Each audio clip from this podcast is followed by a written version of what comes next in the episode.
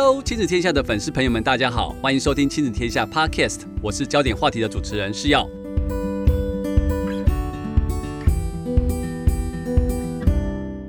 这几年来，自从自己当了爸爸之后，常常会发现自己的孩子跟别人很不一样，不管是吃的东西呀、啊、个性，或者是讲话的方法，即便生活在一起的两个姐弟呀、都能够有很多的不同可能性。不晓得有孩子的你们，是不是也有这种感觉呢？在这个鼓励孩子做自己的年代，如果孩子的那个不一样的部分是别人不喜欢的，或是跟大家印象中很不一样的时候，你该怎么办呢？应该鼓励他继续做自己的不一样，还是希望他改变一些才能融入群体呢？其实这样的事情就发生在一只名叫五十七号小报的身上。今天我们很高兴邀请到绘本《五十七号小报》的作者，同时也是丁小飞校园日记的作者郭敬婷老师来我们的节目上聊聊。老师好。你好，师耀好，各位听众好。缇娜老师，这本你新出的绘本里面有一个主角，就是五十七号小豹。是，它跟那个一般我们动物园印象中的小豹很不一样，因为动物园印象猎豹，我看那个 BBC 上面都是那种勇猛。跑得快，而且看准了猎物就咻的一声，而且可能是速度上最快的动物之一。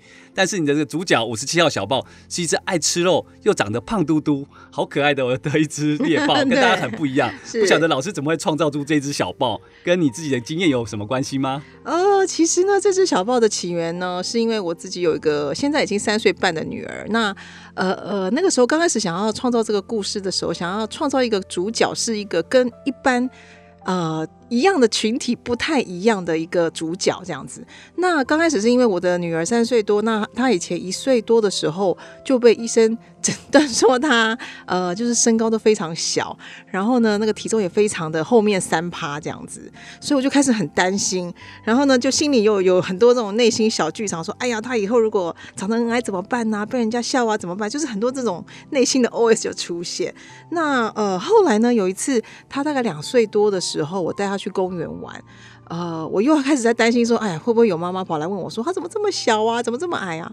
可是呢，我看到他在公园玩的时候玩的很好，就是手脚都很协调，运动神经也非常好。结果有一个妈妈就跑来跑过来，我想说，哎呀，又要来问我是不是太矮了，太矮了，对，怎么办？对，结果没想到她跑来跟我讲说，哎，这位妈妈，我觉得那女儿那个女儿哦，她的那个手脚好灵活哦，她那个爬来爬去，跳来跳去，平衡感超好的。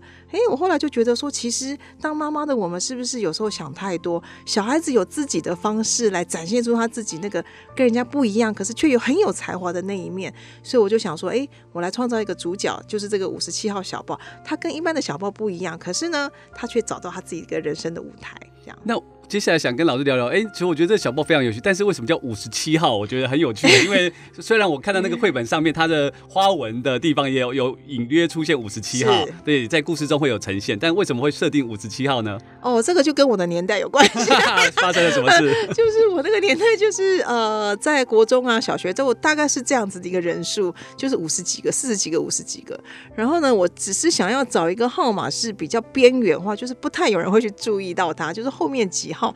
老师也不太会叫他，同学也不太会去叫这个号码的这样的一个角色，所以我就把它取做五十七号。所以意思是说比较不起眼，不起眼，不会被发现跟边缘。对对对对对，是的。了解。但故事中里面的那个五十七号小报其实还蛮特别，它不是边缘，也不是，它是它反而是一开始希望不要被发现，不要跟大家与众不同，所以他想尽办法要去模仿别人，甚至于把自己挖洞埋起来。藏起来，不要被人家看见，但都失败了。所以孩子其实面对这个不一样的时候，不晓得说，哎，身为爸爸妈妈的，我们可以怎么去陪伴？其实有时候我也常常好奇，就是说，究竟害怕不一样的是孩子，还是我们爸爸妈妈自己呢？不晓得老师怎么看呢？对，对，我觉得其实呃，孩子总会找到一个梦。找到一个自己的方式来成为一个非凡的自己。那呃，父母的责任呢，就是其实不要当他们的旁白，不要一直去叙述他们的人生啊，不要说他以后就一定会怎么样啊，他以后怎么办呢、啊？这样子就是内心小剧场一直在演那个 OS 其实你应该要成为的，我们应该要成为的是一个台下的观众，帮他们鼓励，帮他们啊，哦喽，喝彩这样子，来这样换一个角色来看我们的小孩，我觉得会。会让大家都处于一个比较和谐，然后小孩子也可以很很快乐的成长这样的一个过程。嗯，所以其实老师，嗯、那你后来那个小剧场怎么转换？当是因为当有了那个不同的妈妈看到你的孩子不同的特质之后，你才开始有一些不同的想法去看待这个改变吗？呃，可以这么说。呃，后来我觉得小孩子慢慢长大了以后，呃他开始有他自己的个性啦，他自己的呃这个小动作啦，这些等等小习惯呢，我发现说其实他有他自己生活的方式啊，然后有其他的父母啦，或者是他的朋友都会跑跑来问我说，哎，为什么你那个谁谁谁会怎么样啊？为什么小我女儿叫小蚂蚁，为什么小蚂蚁会这样啊？好好玩哦，什么？我就发现说，其实人家看到的都跟跟我看到的都不一样，我看到的都是很多的担心，我帮他担心这个担心那个，但是人家其实看到的是其他他很有趣的部分，哎，我就想说，我是不是应该更。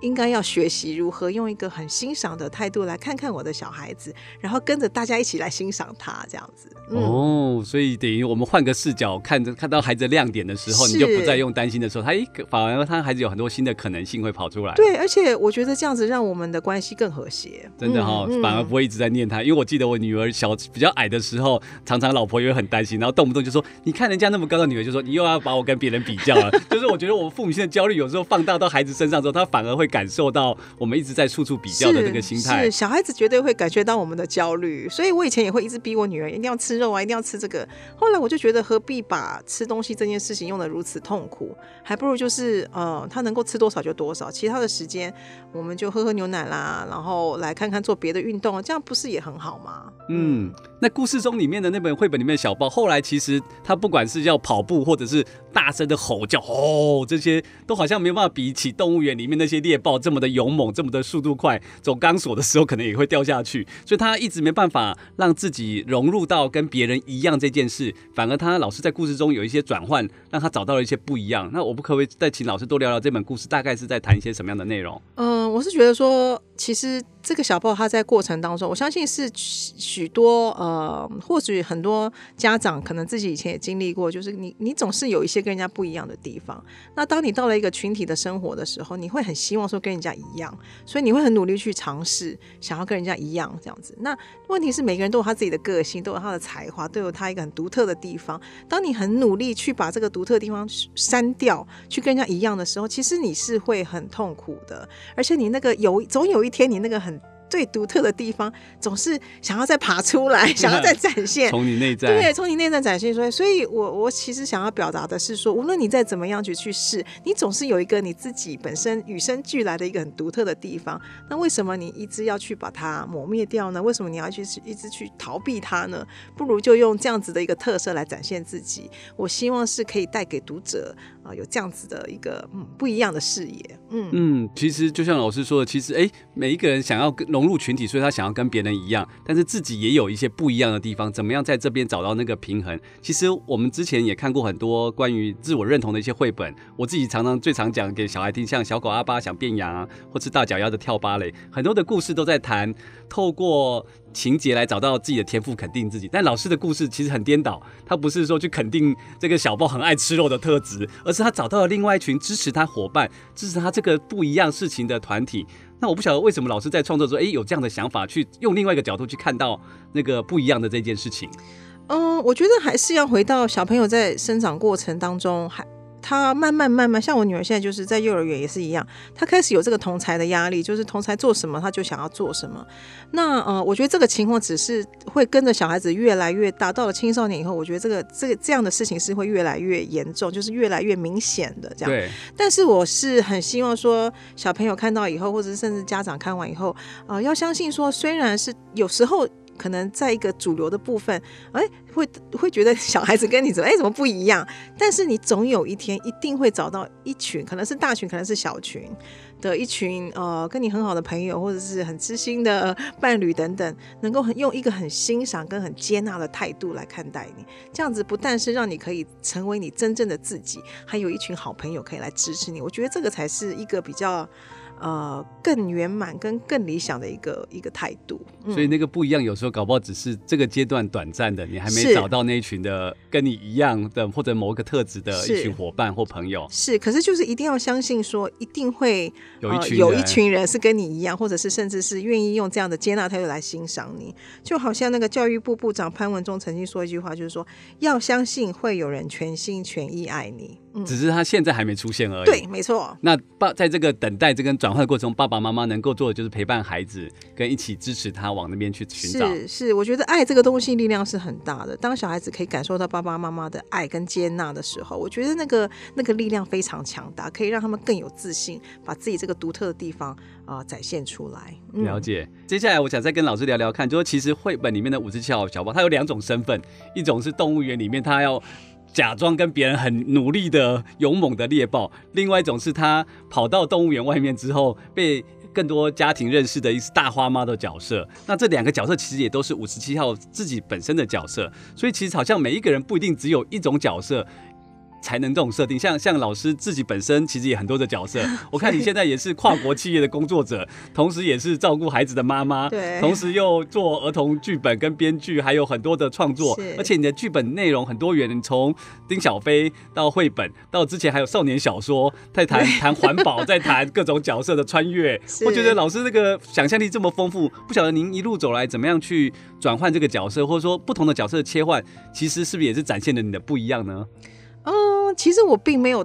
刚开始当妈妈，或者是、呃、还没有当妈妈的时候，我们并没有特别的特定说我要怎么样过我的事业，怎么样兼顾我的事业，或者怎么样过我的人生。我比较，嗯、我比较，我的个性一直都是比较说，哎、欸，我觉得什么很有趣，我就会试试看这样子，我就会试试看。那我觉得其实又回归我刚刚讲的，就是我爸爸妈妈从小就给我很多的爱，他们非常接纳，非常包容我，我做什么事他们都一直那样哦喽这样子。真的吗？对 对对。举个例子，譬如说我大概到了国中的时候，嗯、突然有一天我看到那个。奥运的那个体操金牌，这样跳下来，我说哇，这个我可以做。然后我就跟我妈妈讲说，我觉得我现在开始练那个体操，现在应该有机会。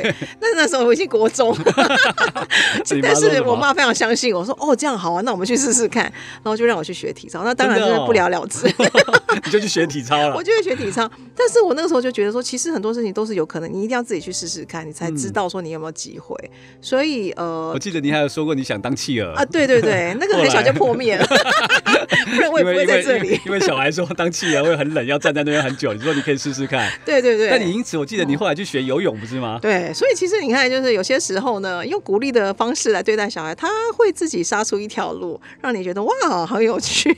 所以很多小孩的那个想象力，我们反而不要一开始就说。用我们现在现实的框框去框住他，反而说，哎、欸，如果你要做这个，你应该可以先应该要先会一些什么东西。对，我记得那时候要当王妃，也要把英文学好的意思一样的，对不对？没错，没错。像我现在女儿，她三岁多，她突然有一天跟我讲说，她想要当公主啊，什么要杀什么的。然后呢？然后我就跟她讲说，好啊，那你就要把头发留长啊，我帮你编辫子。你知道她很讨厌我编辫子，就她就努很努力那个留那个辫，忍住，她就让我编呐、啊，然后就头发一直留。但是我知道她其实很喜欢短头发，结果她昨天终于忍不住拿了剪刀自己把头发剪。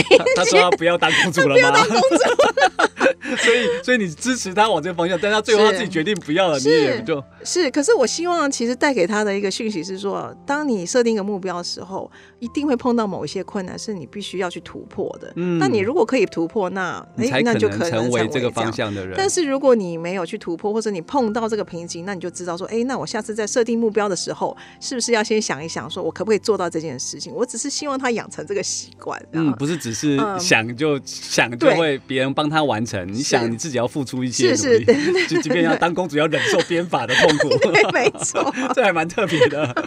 对，所以老师也会因为爸爸妈妈这样在支持你跟鼓励，所以你也会常常用这样态度去面对孩子的想象跟是。这但但我觉得这个是努力过程啊，没有那么容易。就是我自己有时候也会很挣扎的时候，就跟所有的爸爸妈妈是一样的，但是总是。回归到了晚上的时候，我就会自己反省一下，说：“哎，可不是不是应该用另外一种方式来带我们的小孩，不要让我们的关系如此紧张，不要让家庭这个很开心的童年的回忆，就一天到晚被我念念念念念。”对，我发现 小朋友很很很讨厌我们长辈，呃，就是爸爸妈妈一直在念他。对啊，对啊，对，所以他们可是只是有时候爸爸妈妈要怎么样在。在在他那个现实跟那中间，你你总会觉得说，哎、欸，好像还是要引导他一些，但是又怕那个引导会影响到他的那个想象，或者是反而框住了他。我觉得这这一块要怎么去拿捏？老师的经验呢？我觉得目前为止，我想到一个比较好的方式是说，当小孩子做到一个让做出一些让我们觉得很，譬如说他昨天剪头发，嗯，自己拿剪刀剪剪剪，或者是突然有时候会把东西拆掉什么。我我以前真的就是劈头就说你干什么要这样做，是这这样子。但是我后来有一个方法，就是我通常会第一句话先问他，你为什么要这样做？先好奇他，先好奇。其实那个时候有两个两个好的呃效果，就第一个就是你让你自己先冷静一下，因为他一定会想一想，那你自己也冷静，嗯，然后他就想一想说，哦，因为我想要怎样怎样。其实你知道，小孩子都有他自己。很有趣的一个原因，他不会无缘无故做某些事情，嗯，可能是有些事情你不让他做，那但他就是很想，嗯，譬如我女儿很之前很想要煮菜，可是我不让她做这件事，因为很危险，危险，OK，对，可是他就一天到晚爬上去，然后在那边摸来摸去，瓦斯炉，你很担心，对，后来，后来我有一天就说。你就干脆拿个椅子上来，然后我在旁边，然后我拿着你的手抄，这样子让他体验一下，这样。因为我之前问他说，你为什么一直爬上来？但是他就说，因为我很想要试试看，我想要看你煮。他其实是想要自己煮。自己煮。对，嗯、那他就说我想要看你煮这样。那后来我想说，我就让他满足这个部分。嗯、其实他小孩子有时候你你让他满足他那个好奇以后，他就比较不会再做那个事情，这是一定的。嗯、所以我就让他上来，然后我就拿着他的手这样抄抄抄。然后哎，还不错。自自从那次以后，就比较不会这样。他偶尔还是会过来看一下，看一下你在干嘛。可是就是那个兴趣，因为他已经满足到，所以他就比较不会再爬上去啊，然后摸来摸去这样子。哦，所以其实陪伴的过程中，其实你带着他做，或许也可以，因为你至少在旁边，你的那个担心可以少一些些。是，但但是，然后他又能够满足他想要去做操作的这件事情。是是是，就是他在做一些我们家长比较没有办法，会让我们很神经紧绷的事情。其实还蛮多的时候，会会很容易紧绷，但他们一点都不紧张。对，真的，就很怕他们 hurt 到。但我有时候就是，我说我们焦虑过度的时候，对对，所以就是通常会问他说，为什么你要做这件事，然后让他想一想，然后自己也冷静一下，这样，嗯，不然老时候就大叫不要干嘛，反而会有更多的冲突跟压力存在。对对对对对，嗯，啊那哎那接下来我们想再跟老师聊聊看，其实老师的创作其实很多元，从从丁小飞那个一个很特别的孩子，然后有很有自信，然后想要成为全世界最受崇拜的人。到少鸟小球的里面的记忆边境，其实不同的创作中都有不同的对象，然后不同的老师怎么平常去吸收不一样的养分，或者是说带给孩子有一些不同的可能性。那个创意的来源是什么呢？啊、呃，创意的来源是什么？可能我觉得这种事就是创意，有时候他要来就来。真的吗？对，但是但是我倒是觉得有一点就是。因为从小就很喜欢看书嘛，喜欢看书，要看电影啊，看电视这些我都很喜欢，很喜欢故事这样。然后呢，呃，我记得我小时候，我姐姐就是她。大我四岁，那他就是一天到晚在看书，他一天到晚在看书，一天到晚在看书。后来我就很想跟他玩，所以我自己就开始写一些杂志啊 给他看，因为我其实只是想要跟他玩，但是他又喜欢书，所以我就用这样的方式。但是你知道，有刚开始有这个习惯以后，你就会开始慢慢的注意到你身边的事情。哎，今天啊、呃、路上捡到什么颜色的叶子啊，或者是哦旁边那只小那个路上那只小狗又怎样，你就会开始比较注意这些事，然后把这些事写在。呃，就是我要给我姐姐看的杂志上面，对，就有这个习惯。那自此之后呢，我就会无呃，以前小学时候还会拿一个那个笔记本笔记一下，就记记你每天的观察。对对对对对，记我的观察。都记一些什么？啊、呃，譬如说什么邻居谁谁谁又跌倒了，真的吗？就记到很细节的部分。对对对，基本上就是那个小小呃童年版的那个一周刊。一周刊哇，那蛮厉害的，童年版一周刊。这边是哦，这是邻居怎样啊？然后那个。什么爷爷奶奶又怎样啊？什么这一类的？你怎么这么多消息来源？啊？对，真的，你是随时都潜伏，都有跟踪，跟那个 都有观察。我跟小孩子的观察力是很强的。嗯。然后后来就比较有这个习惯，说哎，常常会注意周围的事情。那现在当然已经没有记录，但是就是会晚上睡觉以前就想一想，说哎，今天发生这些事情蛮有趣的。这样，其实一直到现在，我还是每天会看书。我一个月大概可以看大概四五本的长篇小说，哦、就是我小朋友睡着以后，我一定要翻一下，嗯，让我觉得哎，又又跳脱我的生活，然后到了另外一个人的故事里，故事里面的对，对我觉得那个是非常。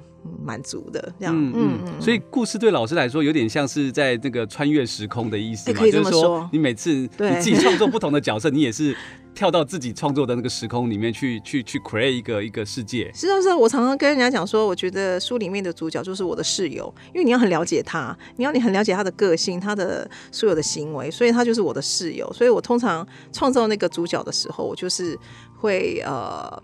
就是跟他住在一起这样，真的，对 对对，就在这一个创作的过程中，就随时要到他的那个情境去跟他对话，那想象他要怎么跟你。是，所以所以其实做童书是很有趣的，因为你跟一个很很单纯、很可爱的主角住在一起，跟丁小飞也好，五十七号也好，其实他们都是很可爱、很单纯的小朋友，对啊。所以你的室友很多都是小朋友，你比较喜欢跟小朋友当室友吗？大人的 大人比较复杂，所以那个就比较沟通上要花比较多时间。对对对，没有错。哦，了解。所以老师平常就在从生活中一直去观察各种小的东西，而且刚刚老师也提到，你的创作原来是。最初是因为要给跟姐姐做交呃互动或者是玩，所以你必须要变成你要写故事给姐姐读，那姐姐也会给你一些回馈，然后持续鼓励你继续创作这些东西。会哦。后来我收费，他也愿意哦，就是收费，我收费 就是每个月三块钱，他都很愿意缴这个三块钱，但是他也会抗议，就是你知道我刚我后来就有点偷工减料，就可能以前十页就慢慢慢慢减成九页八页，他就会说我需要退款，因为我发现 你少了两页。你的你的发行跟你的出版。对，真的真的。所以你每天都要写一个故事，那有点像是你的日记跟、呃、跟回馈给。其实每个礼拜啊，每个礼拜出一、哦、一刊这样子。那那这样的一个习惯，怎么去鼓励孩子？因为其实现在的孩子也常常要写日所谓的日记，或者是在联络簿上上了小学之后，每天联络簿，我看我的儿子每天都写了两行三行，都字少到，至少感觉上你就觉得，比如说，而且我常常是他的主角，他每次都写，我我常常怀疑他是偷懒啊，他就写爸爸今天很快乐，爸爸今天很早回来，爸爸今天比昨天早回来，就是。是感觉很重复性，那我就想说，天哪，男生是这样子吗？是怎么样去鼓励他们去多观察一些，或者是说去发挥他的想象力？因为其实我觉得他们在脑袋里应该是有很多的想象，因为谈到他们喜欢的电动玩具的角色或 IP 的时候，那个眉飞色舞可以谈得好细节，但是在。一旦产出一些可能是要交功课的时候，那个就是就是惜字如金的感觉。是，所以老师的经验可以给我们爸爸妈妈在怎么去引导孩子去观察，或者是在写作上有一些什么想象吗？嗯、呃，我觉得第一个就一定要鼓励他嘛。虽然他写的很短，但是你你是他的故事的主角，对，我觉得很特别，超赞的。对，你是他的世界的中心的主角，我觉得这、哦、这件事情其实是很可爱的。是，就是要鼓励他说啊，你每天都写爸爸的故事，那你今天又发。发现到什么？那当然，他刚开始可能只是一两句话啦，就是带过。可是也可以用引导的方式啊，说：“哎、欸，那你有没有发现爸爸还有做什么事情啊？爸爸今天鞋子什么颜色啊？或者是穿衣服什么？”嗯、就慢慢带领他去观察别的小东西，嗯、然后尽量鼓励说：“说，哎、欸，对呀，你今天有观察到，我自己都忘记我穿什么颜色的衣服。嗯”因为其实小朋友有一些比较跟大人注意的不一样的地方，真的真的对。然后请鼓励他们把观察这个事情当做很有趣，当一个小侦探一样。然后呃，如果真的发现说小孩子对于写这个事情是吃力的，其实也不能怪他们，因为因为我们现在大人也有些人不喜欢写东西，因为这个时代，他们对他们可能喜欢用讲的，或者是用看的等等。那那我觉得也没关系，可以鼓励他看要不要用画的，也可以用画的方式来表达今天发生什么事情，这样子。我觉得有不一样的方式带领他们。做出一个有观察性的这样子一个一个特性，我觉得就已经很不错了。所以其实爸爸妈妈持续鼓励孩子去去在他现有的观察中去放大，就去把它延展，可能孩子会看得更细，自然就会有一些不同的想象。是，那当然要懂得欣赏他。对哦，他老师这样提醒我，真的就是当你很难得你成为孩子故事的主角，虽然是联络部的主角，我只是怕老师那个 那个导师看了会烦而已。不会啊，我觉得老师看了应该觉得哇，原来爸爸在小孩子的心目中是如此的重要，每天都是主角。哎，那接下来想问看看老师说，哎，其实老师的角色也有很多，会不会慢慢想要多在创作上面有一些不同的可能性，或者是说接下来想要创作什么样的内容，想找什么样的室友，让你进去进入到不同的时空去做切换呢？哎，我现在目前为止有在做别的，就是有在写别的。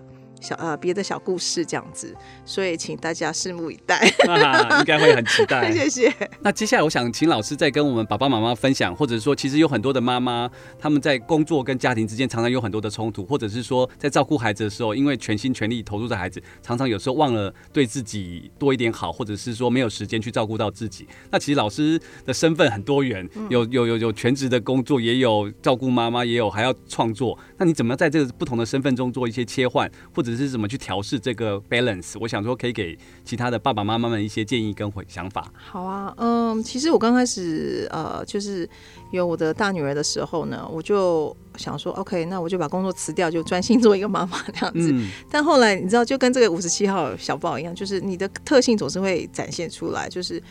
嗯，就觉得说还是需要做点什么事情，因为我觉得那个才是真正的我。这样，那我觉得首先要克服的，我相信很多妈妈们都是一样，就是你你想要回到职场或者在做什么的时候，你就是会有一个罪恶感，这样你会觉得说你没有办法再陪小孩这些的。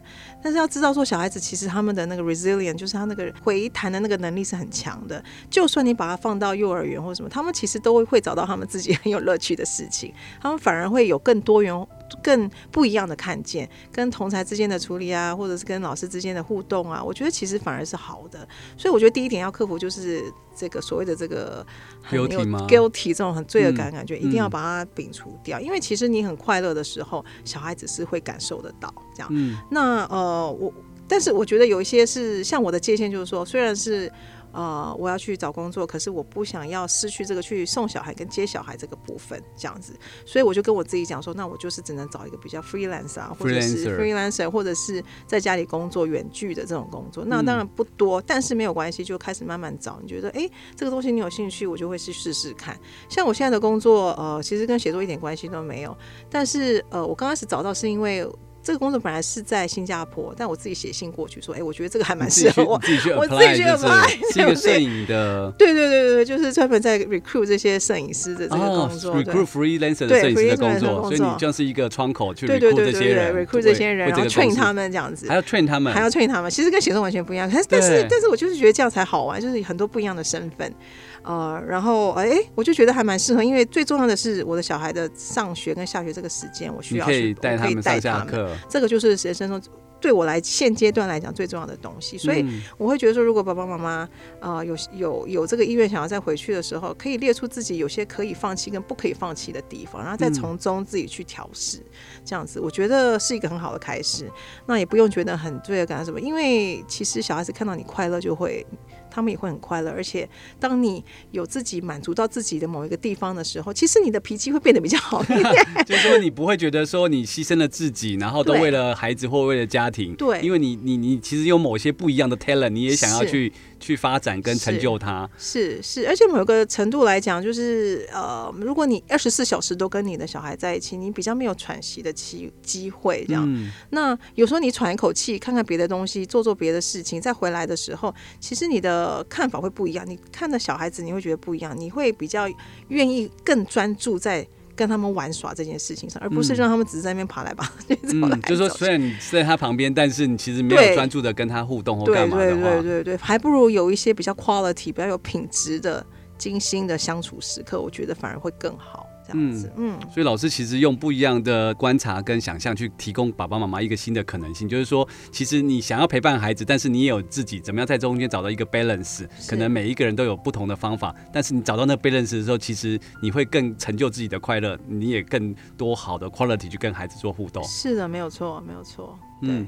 那最后的部分，我想要提醒大家，就是这本绘本的封底，其实五十七号小报的封底，很我觉得很有趣哦。他是把小报把自己头埋在土里，上面写了一句话，他说：“某些时候，你会希望你跟别人一样好。”但是你刚好就跟别人不一样。那 Tina 老师写给女儿的一句话祝福，我想其实也可以送给现在正在收听的每一位听众，那就是永远要懂得欣赏自己，是不是？老师要想要给大家的最后的想法。对，没有错。我觉得其实人的一生过程当中，到了最后，你就是一直在学习，说你要怎么样子能够非常 comfortable、非常自在的成为你自己。啊、本来就应该要成为的自己。那我觉得用一个欣赏的角度，用一个肯定的角度来来面对自己，这个是一个人生一个很大的课题。那我相信啊、呃，就是。啊、呃，如果爸爸妈妈能够做到这样的事情，或者是甚至是努力做到这样的一个角色的话，我相信小朋友会成长的过程中会非常快乐，而且也会更有自信。对，就像老师说的，永远懂得欣赏自己，不只是永远懂得欣赏孩子这件事情，其实爸爸妈妈也要永远懂得欣赏自己。对，对对，没有错，因为小孩子就是你的翻版。对，没错。所以如果爸爸妈妈懂得欣赏自己，孩子就会知道，原来我也可以这样的欣赏自己。所以他是一个学习的很重要的一个样板。是是，是，是。今天非常谢谢 Tina 老师的精彩分享，也推荐大家。一起带着孩子去看看老师的新作品《五十七号小报》，一起体验美妙阅读的时光，跟看见自己的不一样哦。谢谢大家来到亲子天下焦点话题，希望你们喜欢我们今天的分享。最后，如果喜欢我们的内容，欢迎评分五星或在留言下写下评论，让我们知道哦。我们谢谢老师，谢谢师耀，谢谢大家。亲子天下焦点话题，我们下次见。